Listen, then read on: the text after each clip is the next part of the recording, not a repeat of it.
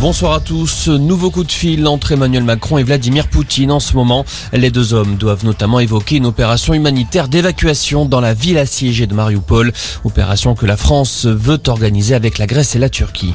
Dans ce contexte, les pourparlers progressent entre la Russie et l'Ukraine. Après des négociations à Istanbul, la Russie annonce réduire radicalement son activité militaire à Kiev et au nord du pays. De son côté, l'Ukraine réclame un accord international pour garantir sa sécurité. Accord qui serait signé par plusieurs pays garants. Pendant ce temps, la Croix-Rouge vient de lancer un site internet en français et en ukrainien pour aider au maximum les réfugiés.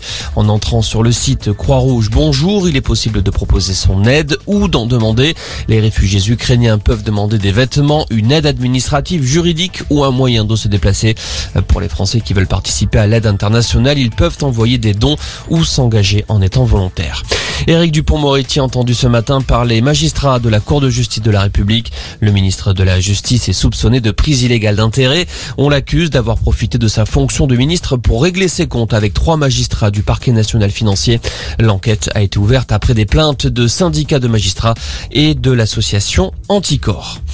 Elle est réapparue devant les caméras après des mois d'absence liés à son état de santé. La reine Elisabeth II a fait son grand retour en public aujourd'hui pour un hommage au prince Philippe. On a vu la monarque de 95 ans au bras de son fils Andrew à l'abbaye de Westminster. Elisabeth II a récemment confié avoir des difficultés pour se déplacer.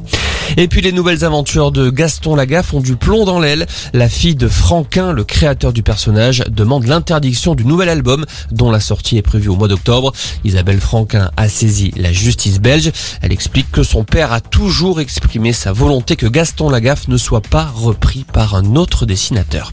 Voilà pour l'essentiel de l'info. Excellent après-midi.